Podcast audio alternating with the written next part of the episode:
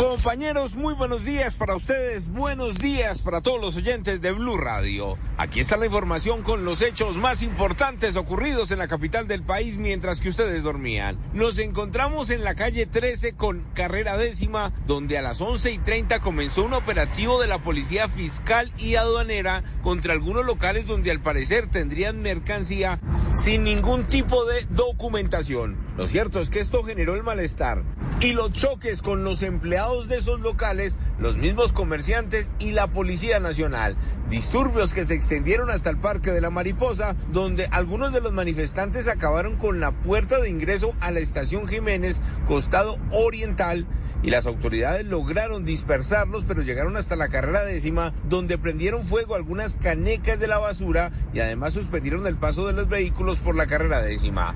Adicional a esto, lanzaron huevos a los policías, uno de los uniformados resultó lesionado, pero al final los funcionarios llegaron a varios locales, se llevaron bolsas enteras de zapatos, de mercancía que se encontraba almacenada y hablamos precisamente con uno de los propietarios de todos los tenis que se llevaron los funcionarios de la Polfa y esto fue lo que le contó a Blue Radio.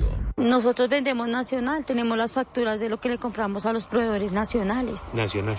Nacional. ¿Por qué se lo quitan entonces?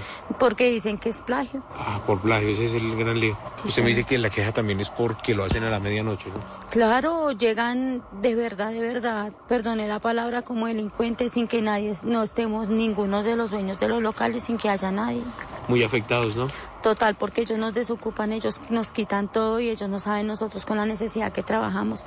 Dicen los comerciantes que se llevan toda la mercancía sin ningún tipo de control, lo que dificulta que ellos la vuelvan a recuperar.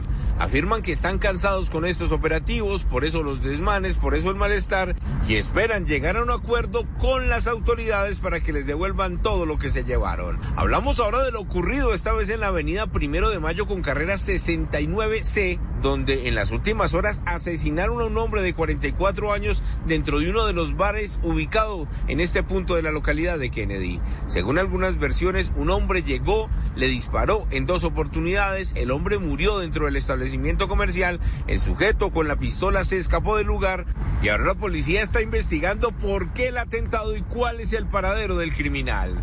En unos minutos más historias, más noticias y el resto de hechos que ocurrieron en Bogotá mientras que ustedes dormían.